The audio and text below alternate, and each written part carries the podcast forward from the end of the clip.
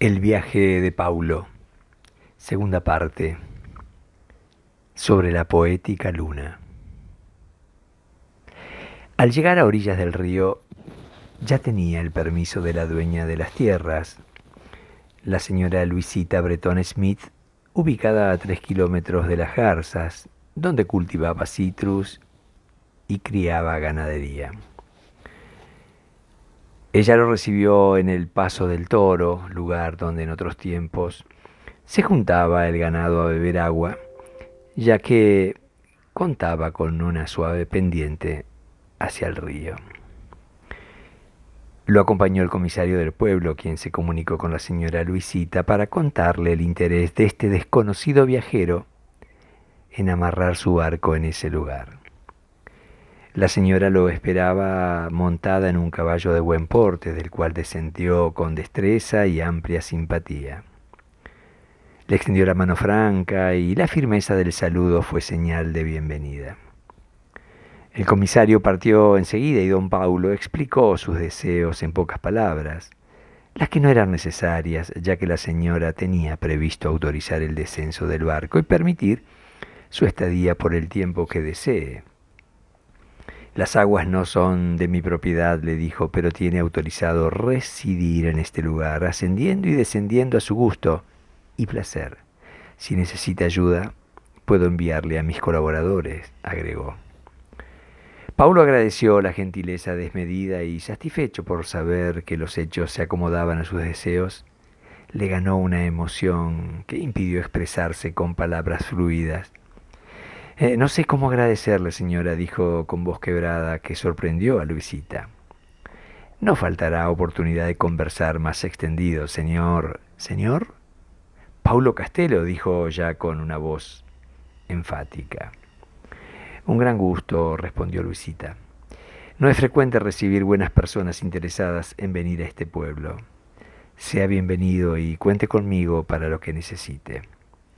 En la sonrisa amplia de Luisita brillaron la blancura y armonía de sus dientes.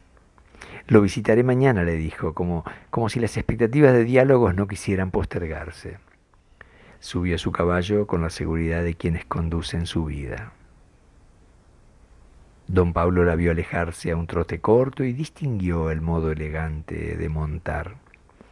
Luego, sin mucho esfuerzo, ingresó el tráiler al río ya descalzo y pantalones arremangados, pisó las transparentes y frescas aguas para desanudar las cuerdas que sostenían el navío al tráiler, quedando a flote de inmediato. Lo amarró al gancho de remolque de la camioneta y usando una tabla retráctil que hacía de puente, inició el traslado de los pocos objetos que eran sus pertenencias. Primero ubicó los elementos de seguridad del barco, luego ingresaron los libros que obligaron a varios cortos viajes, los elementos de cocina después y también los abrigos. Con cuidado colocó un tocadisco y discos clásicos de jazz y tango, como así también el grabador a cinta, con muchas horas de música acumulada. Hizo una prueba de motor y con ello activó las baterías del barco. El atardecer mostraba los últimos rayos de un sol que acariciaba la cubierta, saludando a la bandera argentina que flameaba orgullosa en lo alto. A Paulo le gustó el modo de empezar la nueva vida. Los alimentos que trajo para los primeros días lo incitaron a cocinar y saborear un arroz guisado con una salsa de carne trozada que había preparado antes de viajar, con la idea de cenar sentado en la popa por primera vez. Descorchó, una botella de vino tinto y lentamente la fue desgustando junto al sabroso plato.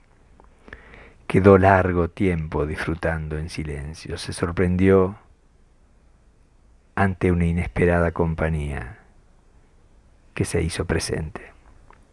La luna, que desde el oriente mostró su rojizo nacimiento ascendiendo con lenta y certera convicción. Paulo se alegró mucho al ver este paisaje nuevo que lo acompañaría. El vino pareció más amigable cuando pensó que entre la luna y él no habría misterios. Cara a cara entonces le confesó en voz alta que estaba donde quería estar. Elevó la copa hacia su centro luminoso y brindó por el encuentro no previsto. Después, después de cenar, la contempló por largo tiempo. Parecía más blanca y brillante en el ascenso. Descubrió los reflejos destellantes sobre las pequeñas olas que jugaban a esconderse en ellas.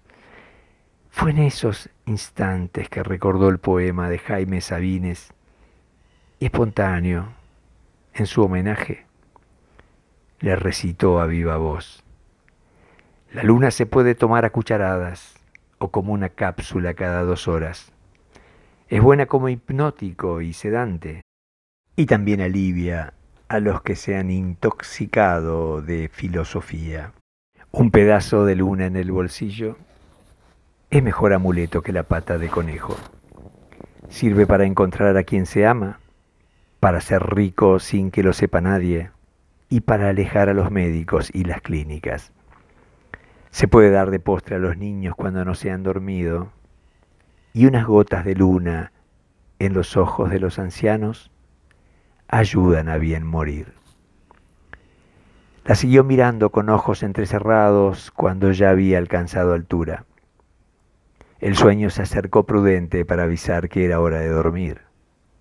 Su primera noche sobre el agua.